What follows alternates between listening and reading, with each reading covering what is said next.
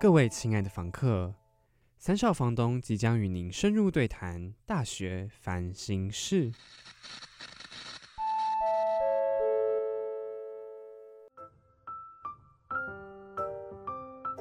叮咚，你遇到了什么烦心事呢？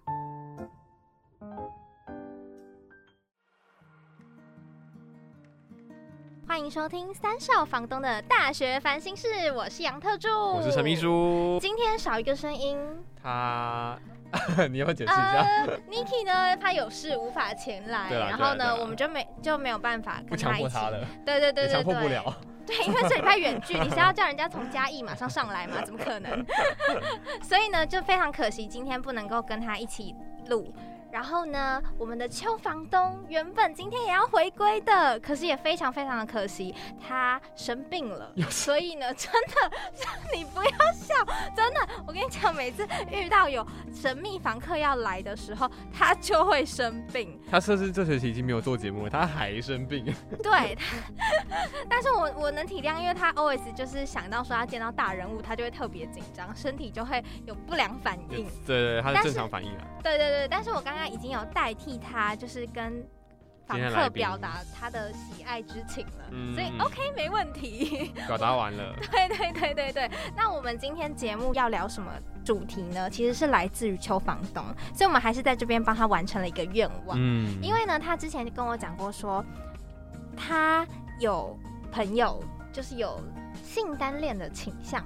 然后当时我跟陈秘书第一次听到这个词的时候，我们两个都想说，什么是性单恋呢、听不懂哎，后来他就跟我们解释了一波，他就简单的解释，他就说性单恋基本上就是当我喜欢一个人的时候，然后对方一开始可能对我没有感觉，可是后来某一天他突然也喜欢我，然后跟我告白了，我却想要逃跑，我却觉得这段关系让我觉得很压力很大。对，很不舒服。嗯所以那时候我就觉得，诶，我不知道世界上还有这样子的关系，这样子的人，我觉得还蛮特殊的，嗯所以就想说，想要多了解这一方面的资讯。结果，的了，网站上的资料太少了，几乎找不太到相关的文献呐、嗯。或者是一些研究，也都写的蛮。就是研究上面也都会跟你讲说，这个目前没有一个明确的定义，嗯。或者是明确的分属领域，所以呢，我们就决定要请来一个厉害的心理学专家。没错没错，那我们来他就是欢迎，海苔熊，Hello，大家好，我是海苔熊。耶！耶！你们两个在那边假嗨什么？我们帮邱房东嗨起来还是要来。做效果，因为毕竟他指名的。你们、你们、你们很像那种，就是人家已经死了，没有那么 RIP 的感觉？但我们这边悼念他。对，其实你可以想说，可以结束了没？可以结束了没？好过分哦！我说哎，我什么时候可以出来？我们是这样的人吗？不是，绝对不是的好吗？哎，邱房东有说哦，他说这一集录完之后他会听爆哦，所以你看到那个下载数可能都是他弄的。他自己一个人这样子。巡回播放。其实，其实他就是他那个朋友吧。我有一个朋友哈，哎，邱房东是吗？听到请回答。嗯，好，我特别好奇，当我把这个主题寄给你的时候，你当下看到是什么心情啊？没有，因为之前好像是阳明大学吧，嗯还是中正大学，忘了。就之前我去他们学校就讲过这个主题，所以我就觉得，而且是还蛮近的，好像去年吧。哦那时候就有收集资料，就觉得哇，不用准备了啊。立马答应是这个原因。没有，可是可是可是实际上这个主题我好像四五年前就听过，然后我第一次被问的时候，其实我真的完全不知道那是什么。就是好像是某去演讲，然后人就问说：“啊、那你有听过性单呃单性恋？”他那问的人还不知道，哇他说：“你有听过单单性恋吗？还是性单恋呢？”他就有点自己也搞不清楚，然后我就说我没有听过，然后就觉得好好烂哦，就自己去演讲，然后问问题都不会。但是事隔了三四年之后才发现，哎、好像研究也没有很多这样子。真的很少对哎、嗯然后我现在就觉得它是一个非常非常模糊的领域，嗯，因为我们刚刚有讲说它没有在心理学组织被承认嘛，嗯也几乎没有正式的文献资料。那你认为性单恋的成因有哪些呢？哎、我觉得要可能要先有一个定义啦，就是我目前看到的可收集的资料文献的定义呢，它有它有几个不同的特征。那我我今天来的路上，在 D 卡看到一篇文章，我不知道是哪一年发的，但是他就是有有日期，只有日期没有年，就是九月六号有一个人发，他就说他是性单恋者。那他他的这段 po 文很短，但他几乎把所有的那个症状都已经说出来。嗯第一个就是性单恋是我可以喜欢你，但你千万不喜欢我。如果第二个是如果你喜欢我，就不会喜欢你。然后第三个是如果你喜欢我，我会觉得很恶心。第四个是如果你喜欢我，不但觉得很恶心，而且我会逃跑。我觉得第四个很严重哎、它是有个轻重缓急的，是不是？那个症状是由轻到重，是吗？所以，所以，所以其实它有一个典型的现象，就是说我没有办法控制我觉得恶心这件事。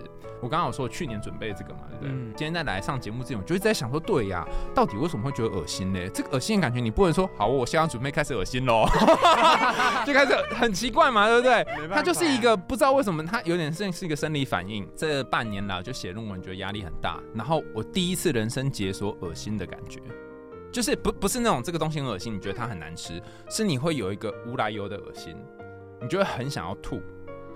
哦，我我觉得应该是说，他让我压力大到我好想逃离。然后如果你又没有办法逃离，对对对，你无计可施的时候，你就会很想吐，对，你就觉压力大，对，你就就压力紧张到你会真的很想吐。嗯，然后如果你真的去吐，会发生什么事，你知道吗？干呕，对，你就跑去厕所吐，你就会干呕，你就会哎、打一个嗝，然后就没有了。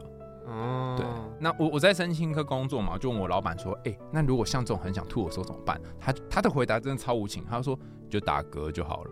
就是去吐一下，打个嗝，那因为你就是打嗝，然后那个干呕就会不见，哦，就因为它就只是一个想吐感，但你没有什么东西可以被吐出来。然后所以把这件事情结合到刚刚讲的那性单恋为什么会想吐这件事情，我们就可以知道说。其实就是成因，就是当一个人有喜欢他，然后他也觉得这个人喜欢他的时候，他会产生一种焦虑的感觉，然后这个焦虑跟很紧张的感觉会让他觉得很想吐。那很想吐的时候有几种可能嘛？你可能待在现场想吐，或者是你就离开嘛。那离开你就不会吐了。为了避免很想吐那种感觉，所以他可能就离开或不再跟这个人在一起。所以成因其实基本上就是一个，我觉得是一个焦虑为基础的状况。嗯哦，嗯，我有听过的是说，他是因为 PTSD 创伤性症，哎、创创伤后压力症候群。对造成的，然后可能是跟他小时候被伤害过，或者是他过往的经历，他有受伤过而导致的。其实有很多的解释啊，因为就是现在这解释就是研究很少嘛，哈，至少我看到最新的研究才二零一六年，那后面也都没有其他 follow up，至少没有用这个这个当做关键字的研究。但是我们可以看这个字哈，就是性单恋的英文叫 this romantic，就是 L I T H。如果网络上去搜寻 L I T H 这个字的字根，它其实是有意思的，它有点像是情感的盔甲。你穿着一个情感盔甲，不可以让别人靠近，然后这个不可以让别人靠近，包含不可以让别人摸摸身体。那你刚刚讲 PTSD 嘛，可能他以前有被骚扰的经验，或是被触碰，然后不喜欢被强迫的经验，所以他不喜欢这个触碰，或者是他有被逼着要去在一个关系当中的经验，他不想要，可是他没没办法。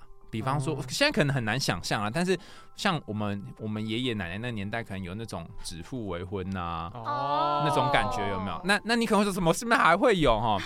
很真的很难讲啊。就是比方说，啊，我举个现在可能会有的经历好了。你们班上有没有同学是这样？就大家都说啊，在一起，在一起，在一起，然后就在一起，有有这种的嘛，对不对？然后也不知道什么、呃就在一起了，就有一点这种感觉。所以这就是被强迫的关系。嗯，久了之后，他就觉得，嗯，我我好像没有办法控制我的人生，然后会觉得很害怕。所以上述的焦虑、PTSD 都是有可能导致性单恋发生的原因。我觉得他可能是，呃，现在目前往回去解释的可能成因啊，因为没有我没有办法说，好，我们先来就是看你给你一个创伤，然后看你会不会变性单恋，但无法经过实验啊。对，所以我们只能倒推说那是什么。然后嗯我经常都被我朋友们笑，他说你们这些搞心理学的、啊，反正这个人他只要有什么状况，就说呃，就是童年经验啊。童年经验、童年阴影啊，内在小孩啊，全部都对啊，每次都讲这个啊。对，还有别的吗？Tell me something new。对啊，所以我就觉得啊，也不能够完全只看这个啦，就可能还有别的原因。那还有一个原因，我觉得也蛮不错，就是目前蛮主流的解释，就是说他有一个很奇怪的状况是，之前 episode one 的时候没有讲说，什么样的人会跟你在一起，怎样你会喜欢上一个人。那其中有一个很重要的理论叫做互惠理论，就，就我喜欢你嘛，然后你也会喜欢我 bullshit，不会，就是应该说，相较于相较于不喜欢你的人，你会比较喜欢喜欢你的人，这样可以理解吗？嗯就是现在有两种人，有一种人他是喜欢他对他对你有好感，另外一种是对你完全没有好感。你会喜你会比较喜欢对你有好感的这个人，但是这个状况只出现在譬如说社团啊朋友，嗯，他如果是感情，可能又不一定了。你可能就会是犯贱，想要喜欢那种不喜欢你真的感情是这个对吗？所以所以所以所以刚刚那个互惠性的理论呢，后来被发现有 bug。但是但是这件事情至少某种程度上 make sense，你不会去喜欢一个讨厌你的人。就有一个地方，我觉得性单恋蛮难理解的，说那为什么你已经很喜欢他，你甚至暗恋他很久，可是他喜欢你，应该很开心呐、对啊，你反而会就是会把他推走，然后甚至会讨厌他。目前的主流解释是，其实你并不是讨厌他，你是讨厌你自己。哦然后因为你很讨厌你自己，可是你发现他竟然喜欢了这个你自己都很讨厌的你自己，你就觉得天底下哪有这种事？你不可以喜欢我这么烂。如果你喜欢我的话，你喜欢我这么烂的人的话，那表示你应该也是个蛮烂的人哦。得正，因为你是个很烂的人，所以我就不喜欢你了。哇，这个这个逻辑很有道理，就是在短短的几秒钟内，让我们瞬间通了，但是这个逻辑还有另外一条路是反过，刚刚是讲对方很烂嘛，对不对？对那还有另外一个逻辑是说，因为我一直以来都觉得自己是个烂人，我可能意识上面不觉得，但我潜意识里默默的觉得，那我好喜欢一个人，因为他在我心目当中是一个蛮不错的样子。嗯可是当我喜欢他之后，我可以一直喜欢他嘛？那当我一直喜欢他到某个段落之后，发现他竟然喜欢我了，表示这个人他就跌落神坛。他本来在我心中是一个很高的地位，但他竟然来跟我同样的位置。那刚刚讲第一种做法就把他推走嘛，他变成一个烂人，就跟我一样烂。第二种做第二种做法就是假的，通通是假的。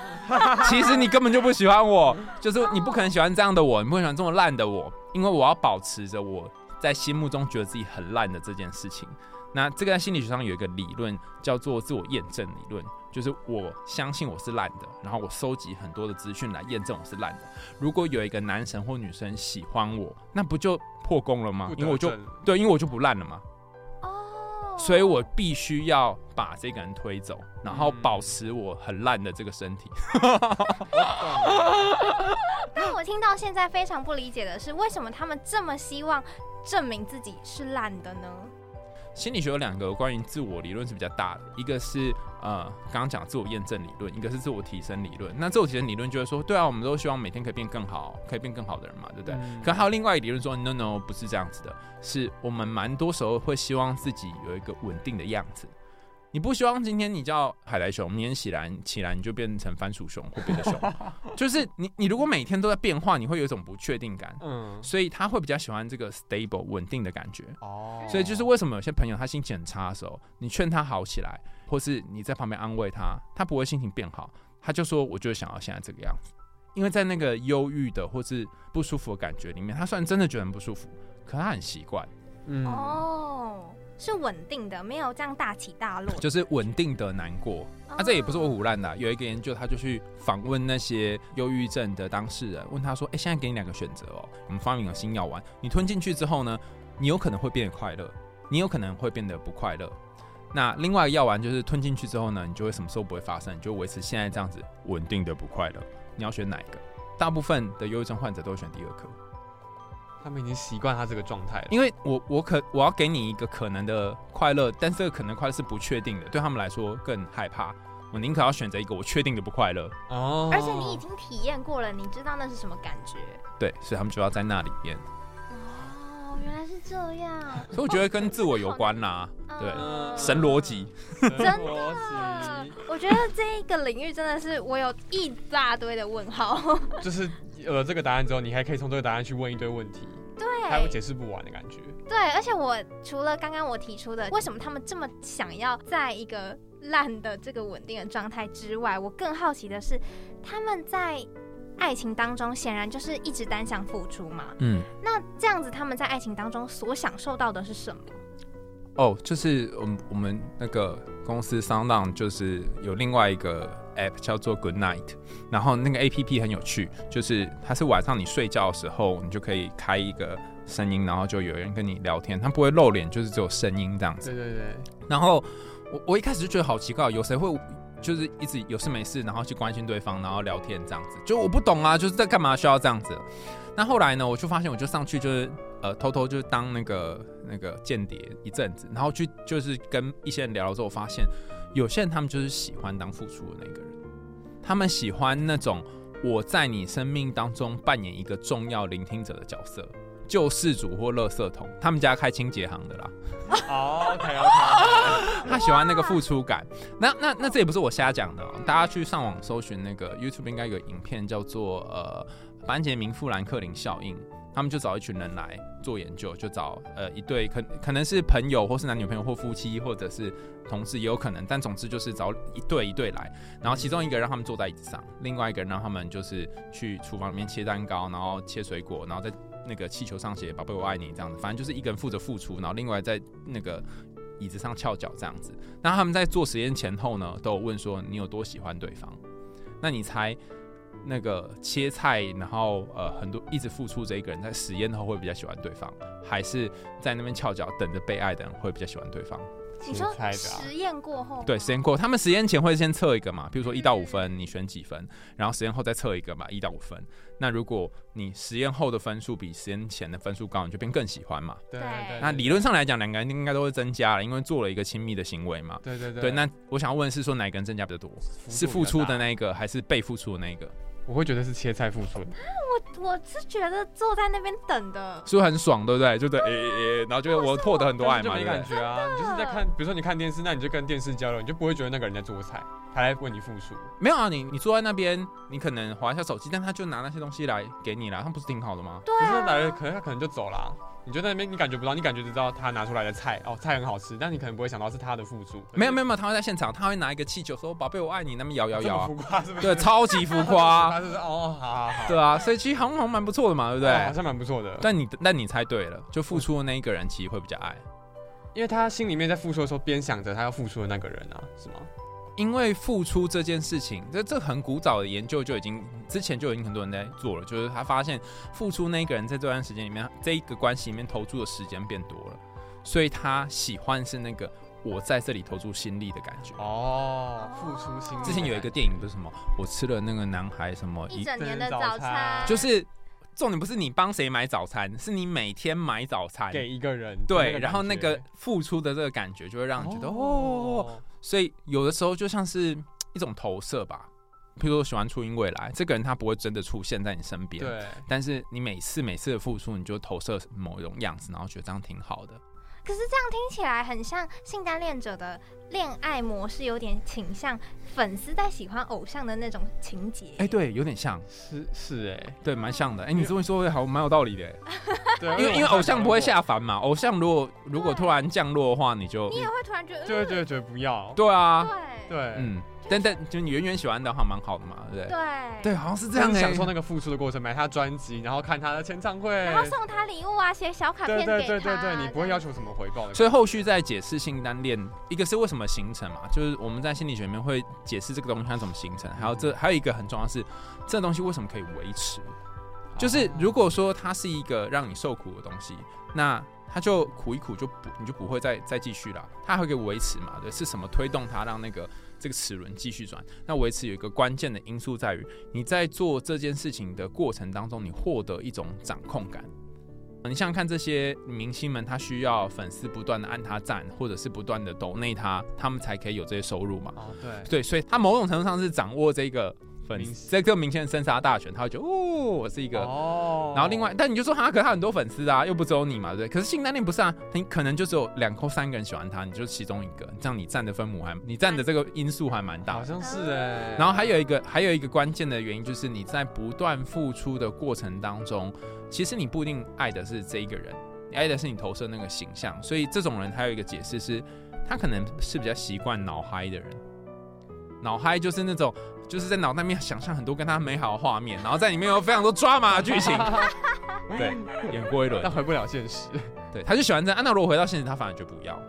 哦，他喜欢在脑袋里面有这些微微的剧情。对，现实生活就是当一个正常人。所以得证性单恋者是想象力特别丰富的人吗？所以一般人还没 一般人还没办法，对还没办法，大家要想象很丰富才行。我之前跟 Skimmy 在聊天的时候很好笑，然后他我问他说到底什么是脑嗨，他说哈，就我看某一个男生，如果他很帅，然后很 hot，我很喜欢，但是又觉得这个人一看就知道说没什么内涵，他就只是好看而已，那我就会进行一个脑嗨的动作，差不多在十五分钟之内把这脑嗨结束。我说到底是什么？就想象跟他很多激情的片段啊，然后发生很多事情啊，然后哦，然后全部想完之后，好，回到现实，对，就没什么。这个叫做脑嗨，就是你没有真实跟他有交流，但你脑袋里面想象总统的片段。我今天开眼界，我知道原来可以用这种方式快速跟一个人谈恋爱。但你看那个言情小说、BL 那些小说，不是都这样吗？你没看过这个人本人不是吗？对，但你就在里面嗨了一一段嘛，对不对？对，把自己带入啊溺在那个剧情当中。对啊对对对，是这种感觉。这样听下来，感觉性单恋者没有办法好好的谈一场恋爱。哎，嗯，你觉得他们真的没有机会可以好好的谈一场恋爱？因为其实我之前在演讲的时候，也很多人都问说，那怎样可以谈一场恋爱？可我觉得这个问题有点，嗯，我觉得有点像是主流社会的问题。就是我们好像都会去预期或期待说，有一个人他应该好好谈一场恋爱，或是你身为一个人就应该要谈一场恋爱。但是有一定要这样吗？你这辈子也可以都不要谈恋爱啊。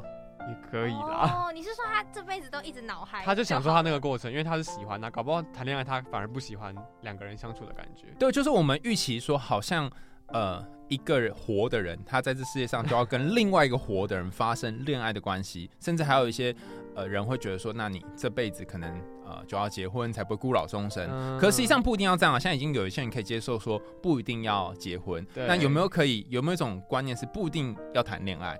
比方说像有一些会买呃那什么 VTuber 嘛，或者是一些呃动漫的那些呃公仔，然后就回到旁边当她的老公或老婆，陪着她这样过一生，这样也是一种做法、啊，就没有一定要跟一个真人谈恋爱啊。可是因为性单恋者他们在感受到这个恶心不舒服的过程当中，难道不会觉得哇，我怎么会没有办法跟我自己喜欢的人交往？哦，你是说他其实是想要，但他没办法。对，因为我有听过一些说法是说用分手来结束这段关系，但他其实分手后他也蛮痛苦的，也蛮难过的，而且甚至觉得说哇，我自己为什么要拒绝一个我这么喜欢的人？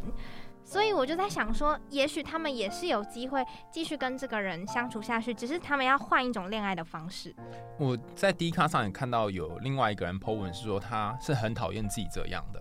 那当对方也开始回报他的喜欢，觉得说他好像对他也有意思的时候，他就会像刚刚讲，他就会逃跑嘛。那逃跑之后，他就会有，他就上 D 卡 po 文说，我也不喜欢自己这样，然后我也不喜欢在你喜欢我的时候我就停止喜欢你，就我不想要这样。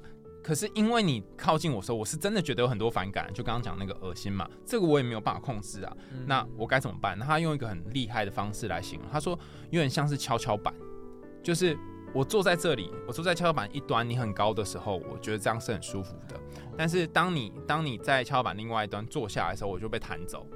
哦，然后我们永远不会在一个平衡的位置，我们就永远不一样高。但我我一开始就觉得说，哦，这好传神哦。但我后来仔细思考之后，终于知道为什么是很传神了，因为跷跷板会有一高一低，除了你施加压力之外，还有就这两个人不等重啊。他不是同一个人啊。对，就是我这里压下来的时候，然后你在比较上面的时候，那表示我这边比较重嘛，对不对？啊，那我如果有比较多主主导权，我就会在比较下面这个位置。好，那当你要下来的时候，你把从那边压下来的时候，你想要跟我在同一个水平，但刚刚前面已经谈过嘛，如果两个同水平，我一定会觉得不舒服嘛。我那么烂，怎么可以配上你这么好呢之类的？嗯所以我就会跑走嘛。就会弹走。对，所以这个不等重这件事情，就是我觉得可能是一个可以解决嘛，可以去调整说怎么样让他们可能明明想要有恋爱，然后没有办法好好恋爱。嗯，然后我前呃我今天在来之前，在 IG 就是有发了一个线动，是有关于那个青蛙王子的。大家有听过青蛙王子的故事吗？就是我在海苔熊心里话节目里面就有讲过青蛙王子的故事。简单的说，就是有一个公主她捡到一颗球，呃，不是他他有一颗球，然后玩玩玩就掉到湖里面，然后青蛙帮他捡起来。那青蛙就说，呃，我帮你捡哦，不过你要嫁给我哦，对对对之类的对然后最后国王就是就是把青蛙许配给他，然后他就很生气，然后把青蛙丢在床丢丢在墙上，然后这青蛙就变成王子了。好，这是青蛙变成王子嘛，对不对？那性单恋的人，如果他喜欢的人喜欢他是什么意思呢？就是王子变青蛙，就本来、哦本来是他很喜，欢的人嘛，嗯然后就变成青蛙。嗯，这个王子变青蛙叫做蛙化，就是青蛙的蛙，蛙化。蛙化的过程让他觉得好烦哦，就是为什么变成一个我很讨厌的人？因为不理解而而喜欢，因为理解而逃跑嘛。嗯嗯，所以一个解套的方法就是你直接把你直接把对关系的期期待降低就好了。你一开始就跟自己说，我就是要跟青蛙在一起，所以他如果变成青蛙，也可以跟他在一起，在一起不要给你对对，嗯没错，就这种感觉。哦，就第一个是降低对他的期待，就是你不要把感情都放在一定要百分之百完美。嗯然后第二个是，万一你真的觉得自己是青蛙，你就觉得自己很烂，那怎么办呢？你就要先把自己变成王子或公主啊，就让自己比较喜欢自己的样子。哦，相反过来想是不是？对，就是你就两条路了，对你你就是渐让渐喜欢自己，对对对对对，嗯，但不管是哪一条路，你都是要创造那个不平平衡，不就是要创造那从个不平衡。哦，对对对，创造那个不平衡，对对哎，对以上的方法真的是可以提供给性单恋者做一个参考。对，如果你真的还是很想要恋爱的话，不妨试试看。嗯嗯，不要因为觉得，哎，怎么好像我这辈子就没有机会恋爱了吗？或是永远踏不进去这个圈子就感到难过，其实是有解方的。尝试看看这些，对，